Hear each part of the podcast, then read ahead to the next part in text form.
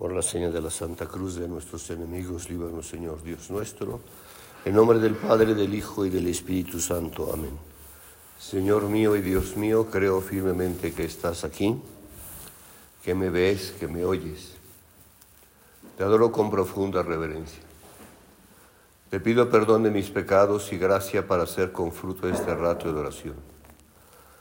Madre mía Inmaculada, San José, mi Padre y Señor, Ángel de mi guarda, intercede por mí.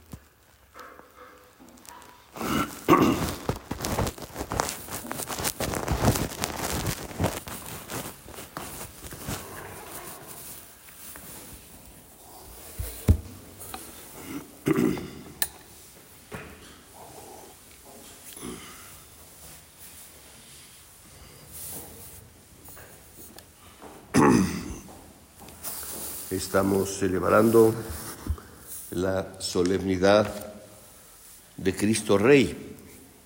Y seguramente sabrás que esta fiesta de Cristo Rey nació en México, una fiesta que la iglesia, después de conocer cómo vivían entonces los católicos en México con esa devoción hizo que se convirtiera en fiesta universal de la Iglesia.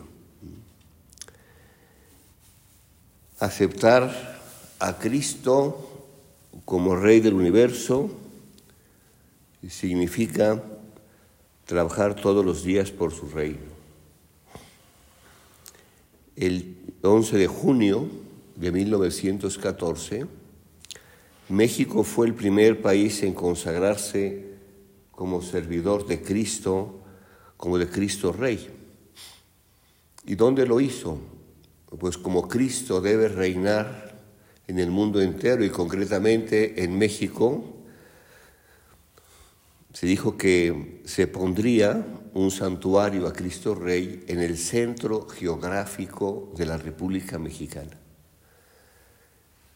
que es en el estado de Guanajuato, en el famoso Cerro del Cubilete, pues ahí en México se inicia la construcción de ese santuario en 1914 y se inauguró en 1920. Sin embargo, por cuestiones políticas y por cuestiones contra la religión, por la guerra cristera, etcétera, pues hubo momentos en que ese pequeño santuario que se estaba construyendo fue destruido desde una mandando una bomba para desaparecerlo ante ese gobierno antirreligioso. Sin embargo, pues se siguió con esa devoción. Llegó un momento en el que el gobierno emitió unas leyes en el que prohibía definitivamente la construcción del santuario de Cristo Rey. El Papa, dos años después, era entonces el Papa Pío XI, inspirado por esa devoción de los mexicanos, que habían decretado como Cristo, Rey de la paz y del amor, declaró a la Iglesia Universal esta festividad que hoy celebramos. Ahora se celebra en el último año del domingo del año litúrgico. Antes se celebraba en otra fecha. Y, y bueno, como tú sabrás, cuando el gobierno anticatólico mandó algunas leyes en las que se prohibió todo tipo de conventos, monasterios, procesiones, administración de los sacramentos, que todos los templos pasaban a formar parte del gobierno y así, pues en, esa, en ese tiempo, pues quedó todo prohibido. Cuando uno ve la historia, si conocen o por lo menos lo pueden preguntar al padre Pro, le pueden preguntar dónde se escondía su tío, Y si se acuerdan, una de las, en esa época cristera, una de las maneras de morir como mártir, o por lo menos como una manifestación de que moría como mártir, era que gritaban a la hora de morir, viva Cristo Rey. Y en México, durante una temporada, a mí me tocó verlo, muchos de los cerros que rodeaban por lo menos la Ciudad de México, ¿verdad? Se, se, pintaba con letras muy grandes que se podían ver desde muy lejos la frase de Viva Cristo Rey. Y bueno, pues todo eso nos, nos ayuda pues a saber que debe Cristo reinar en nuestra vida, reinar en nuestros corazones y por supuesto pues reinar en nuestro país. La ley que marcaba la, la, no devoción, o más bien dicho, el que desobedeciera la devoción a la figura de Cristo Rey sería castigado con penas fuertes, con mucho dinero y podía también llegar hasta la muerte. Y bueno, pues en, mera, en mera persecución religiosa, un 30 de enero, como te lo dije al principio, pues fue ese, ese santuario de Cristo Rey en el cubilete, el primero que se estaba construyendo, pues fue destruido. Y bueno, después de la persecución religiosa, en 1944 se inició la construcción del, del actual monumento a Cristo Rey, que seguramente conoces. Y en ese santuario, pues es un, hay varios signos que manifiestan esa grandeza de Cristo como Rey. ¿no? Por ejemplo, el Cristo está con los brazos abiertos y tiene en sus manos las huellas de su pasión. Y a sus pies hay dos ángeles, uno ofreciendo la corona del martirio, y el otro la, corona de, la gloria. Y luego ya dentro del santuario, pues se encuentra una corona de espinas. Y bueno, pues en ese santuario están las 24 horas durante todo el año el Santísimo expuesto donde van peregrinaciones y, y pasan en vela o pasan el día adorando al Señor, pidiendo por México. Está en el centro, pidiendo para que Cristo realmente reine en nuestro país, reine en nuestro trabajo, reine en nuestro gobierno. Y por eso, para nosotros, pues de alguna manera especial, pues esta fiesta tiene una especial importancia porque nace aquí y luego ya se convierte en una fiesta de la Iglesia Universal. Y por eso, pues nuestro Padre, como ustedes saben, pues quiso que en un momento de la historia de la obra, en las que había dificultades como las ha habido siempre, quiso consagrar a la obra al Sagrado Corazón de Jesús.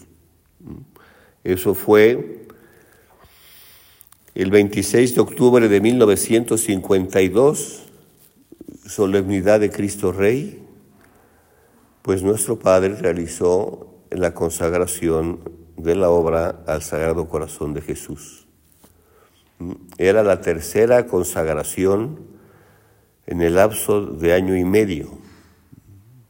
Sabemos que uno de los motivos tenía puntos en común con los dos anteriores, que era lo que nuestro Padre siempre llamó la contradicción de los buenos, que eran los ataques directamente hacia la obra, hacia su persona, hacia que no se diera el, el estatuto jurídico que la obra le pertenecía, Y bueno, nuestro Padre ante esas, esos ataques, ante esa, esos problemas, pues consagró la obra al Sagrado Corazón de Jesús. También es verdad que otro de los motivos que le llevó a nuestro Padre a consagrar la obra a Cristo Rey, pues fue la grave situación económica en la que se encontraba la obra para sacar adelante la construcción de la sede central y de la sede provisional del Colegio Romano de la Santa Cruz en Roma. Es decir, las obras no se podían parar sin grave quebranto económico y apostólico, pero no había dinero para hacer frente a las deudas. Y una de las terceras peticiones de esa consagración que hizo nuestro Padre fue por la paz de las almas y del mundo. De ahí que uniera a esa consagración la, jaculatoria Cor Jesus Sacratissimum Dona Nobis Pacem. Y ya en los años 60 completó con las palabras et misericors. Corazón sacratísimo y misericordioso de Jesús, danos la paz. Y bueno, pues esa decisión de llevar a cabo esta consagración, nuestro Padre la había pensado en ese año 52 por los meses de abril y mayo, aunque la hizo hasta octubre, en la fiesta de Cristo Rey. Y que, como tú sabes, a partir de esa fiesta, o más dicho, a partir de que hizo esa consagración en la fiesta de Cristo Rey, pues en todos los centros de la obra se renueva. Y se cuenta que ese día que nuestro Padre hizo la, la consagración, le hizo por la mañana, durante la acción de gracias de la comunión, consagró el Opus Dei ante una imagen del Sagrado Corazón en lo que se llama el oratorio biblioteca, que está junto con junto al despacho del, del presidente general de la obra, ahora del prelado. Y ese oratorio, biblioteca, estaba todavía en construcción y, la imagen que se encuentra ahora en ese oratorio no es la imagen frente a la cual nuestro Padre hizo la consagración. Y bueno, pues nuestro Padre, al hacer esa consagración, nos nos invita, y así lo pensaba, que esa consagración suponía para todos un refuerzo al amor de la humanidad santísima de Cristo, que es parte de lo que caracteriza nuestra vida espiritual en la obra, el amar la santa humanidad de Cristo. Y bueno, pues esa fórmula que ya la oiremos en la consagración, pues quiso dar esa evidencia de ese carácter integral de entrega personal a Cristo. Porque dice en ese texto que al consagrar el Opus Dei, con todas sus obras apostólicas, te consagramos también nuestras almas con todas sus facultades, nuestros sentidos, nuestros pensamientos, nuestras palabras, nuestras obras, nuestros trabajos, nuestras alegrías. Y, lo dice, y especialmente te consagramos nuestros pobres corazones para que no tengamos otra libertad que de amarte a ti, Señor Y en las peticiones finales, pues nuestro Padre pone de relieve, de relieve el amor a Cristo y a su Madre, al servicio de la Iglesia y al Papa y al celo apostólico. Y luego, pues, en esa consagración, al final pide una doble petición por la unidad. La unidad mantenemos siempre unidos por el amor a la obra, al Padre y a nuestros hermanos. Establece en nuestros corazones el lugar de tu reposo para permanecer así íntimamente unidos, a fin de que un día podamos alabar, amar y poseer por toda la eternidad en el cielo. Y por eso, pues este día nos ayuda a ti y a mí, pues a renovar nuestra entrega, a amar la humanidad del Sagrado Corazón que el Papa León XIII había realizado en 1899 y así lo había dispuesto el Papa Pío XI al crear esta nueva fiesta de Cristo Rey. Por eso, pues es un día para renovar nuestra identificación con Cristo, para recordar que nuestra misión es poner a Cristo en la cumbre de las actividades humanas, para consagrarle toda nuestra vida, para hacer la obra. Para eso nuestro Padre quiso esta consagración que hoy haremos.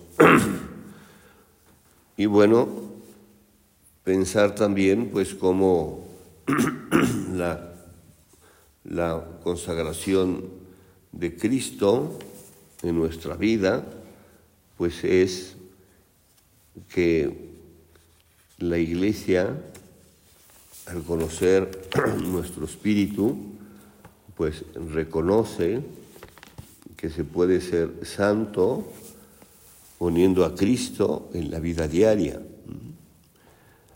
Y, y es bueno que que tengamos fe, fe en que podemos poner a Cristo en la vida diaria. Y nos tenemos que plantear en mi vida diaria cómo pongo a Cristo, cómo logro sin hacer cosas raras para extender el reino de Cristo a todos los confines de la tierra. Y a mí me toca en este sitio, en este trabajo, en este lugar en el que estoy. Pensar que parte de nuestra vida como bautizados, pues es eso, es llevar la vida de Cristo al mundo entero. Y así nos ordenó Cristo a los apóstoles cuando los, les ordena ir al mundo entero y predicar el Evangelio a toda criatura. Y como nuestro Padre pues nos insistía y nos animaba a que tuviéramos esa constante vibración apostólica de que no haya nadie al día que no le hablemos de Dios, hagamos un signo o hagamos alguna manifestación para, para, para hacer que Cristo reine. Es en ocasiones difícil, si es verdad, pero tenemos que tener ese afán apostólico que le pedimos a Cristo. Y cada quien pues puede ingeniárselas, hay veces que pueden, se, pueden utilizar pues esas estampas de San José María con algún compañero, con algún compañero de la escuela o del trabajo, oye, ¿conoces a este santo? Este promueve esto, has oído hablar de esto. Y, y nos daremos cuenta cómo pues vamos haciendo ese diálogo que, lleve a que Cristo reine en la vida nuestra y en la vida de los demás.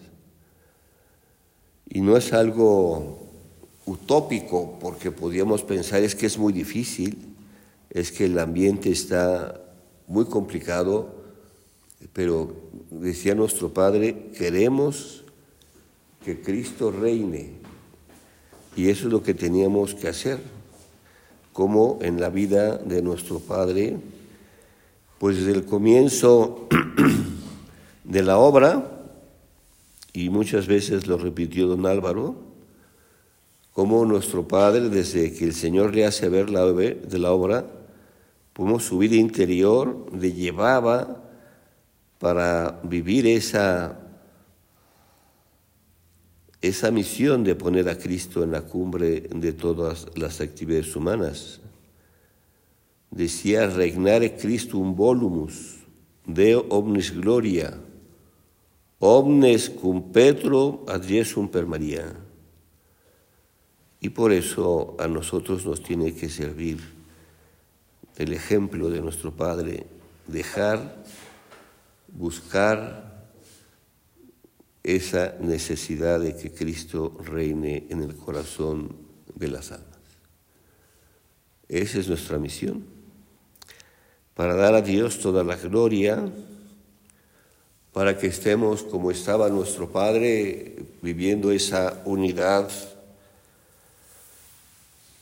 con el Papa, esa unidad con la Iglesia y siempre unido a la intercesión de la Santísima Virgen. Y así nos insistía. En una de sus homilías, nuestro Padre dice, hace esa pregunta, ¿dónde está el Rey? ¿Dónde está el Cristo que el Espíritu Santo procura formar en nuestra alma? Y responde, no puede estar en la soberbia que nos separa de Dios, no puede estar en la falta de caridad que nos aísla. Ahí no puede estar Cristo. Ahí el hombre se queda solo.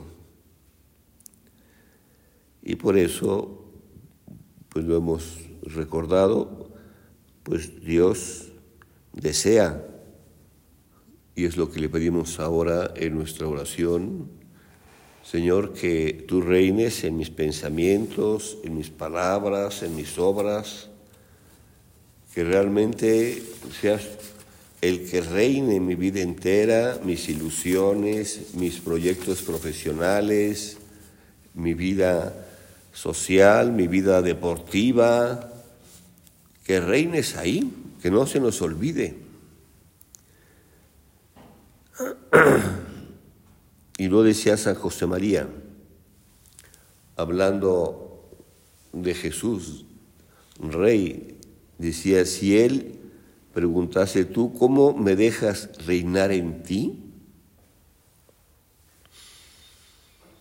Y decía San José María, yo le contestaría que para que Él reinara en mí necesito su gracia abundante, únicamente así hasta el último latido, hasta la última respiración, hasta la mirada menos intensa, hasta la palabra más corriente, hasta la sensación más elemental, se traducirán en una osana a mi Cristo Rey pues son ideas que nos sirven hoy en esta solemnidad para preguntarnos eso, si logramos que Cristo reine en nuestra vida, o si Cristo está un poco lejos de mis afanes, de las cosas que hago cada día, si realmente Cristo reina cuando cumplo las normas. Y hay unas palabras muy bonitas de el Papa Benedicto cuando habla de, de Cristo, de cómo obra Cristo, dice, esta obra de Cristo siempre es silenciosa, no es espectacular, Precisamente en la humildad de ser iglesia, de vivir cada día el Evangelio, crece el gran árbol de la vida verdadera.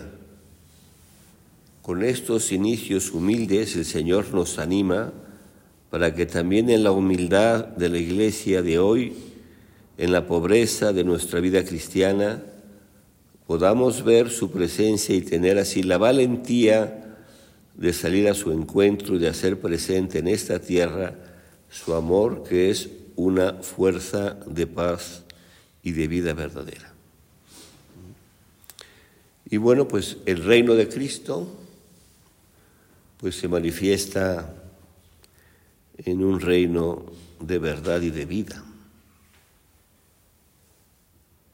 Y así lo recordamos en aquellas palabras de Cristo, cuando dice, yo soy rey, para eso he nacido y para eso he venido al mundo, para dar testimonio de la verdad.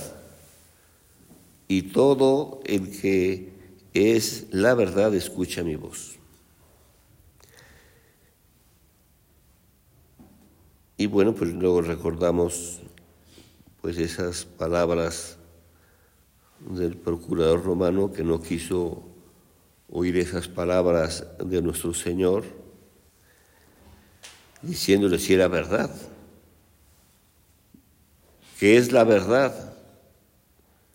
Pues respondió con displicencia, volviendo las espaldas a Cristo. Y hoy pasa lo mismo, mucha gente no reconoce a Cristo no lo acepta. Y recordar pues esa verdad que también lo dice el Señor, como rey, yo soy el camino, la verdad y la vida. Y los que permanecen en la oscuridad permanecen en el pecado.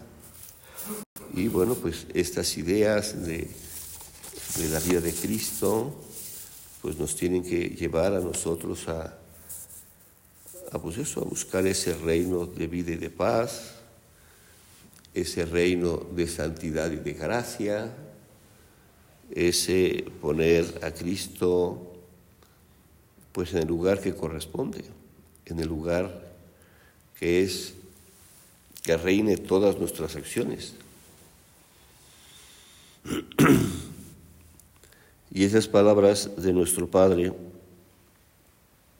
decía en una tertulia, decía, todos sabéis que hay dificultades en la vida del mundo, en la vida de la iglesia, que esas dificultades nos exigen a todos portarnos mejor, ser más fieles, que en estos momentos desde el altar del Señor espera de cada uno de nosotros y de mi lealtad, amor, que debemos estar serenos, que todas las aguas revueltas se calmarán, los pozos se irán al fondo y quedará el agua potable, y que esos montes que parecen que nos envuelven y que no nos dejan ver el horizonte se irán abajo. Los montes, lo mismo que si fueran de cera, se destruirán delante del poder de Dios, porque el querer de Dios es de amor y de misericordia. Pues aprovechemos esta fiesta, esta solemnidad, pues que nos lleva a pensar pues que nuestra vida es eso, es poner a Cristo en la cumbre de las actividades humanas, que es llenar el mundo de gracia y de paz, de santidad y enseñarle a las almas, enseñarle a las almas. Pues vamos a pedirle así a nuestra Madre Santa María, Reina, Reina del cielo, que nos ayude a que en todo momento tú y yo de verdad le pidamos al Señor que reine en mi vida, en mis acciones, que se note que yo soy otro Cristo porque Él reina en mi alma, porque Él está en mí. Y eso se lo pedimos pidiéndole a la Santísima Virgen pues que así sea cada día en nuestra vida. Te doy gracias, Dios mío, por los buenos propósitos, afectos e inspiraciones que me has comunicado en esta meditación. Te pido ayuda para ponerlos por obra. Madre mía Inmaculada, San José mi Padre y Señor, Ángel de mi guarda, intercede por mí.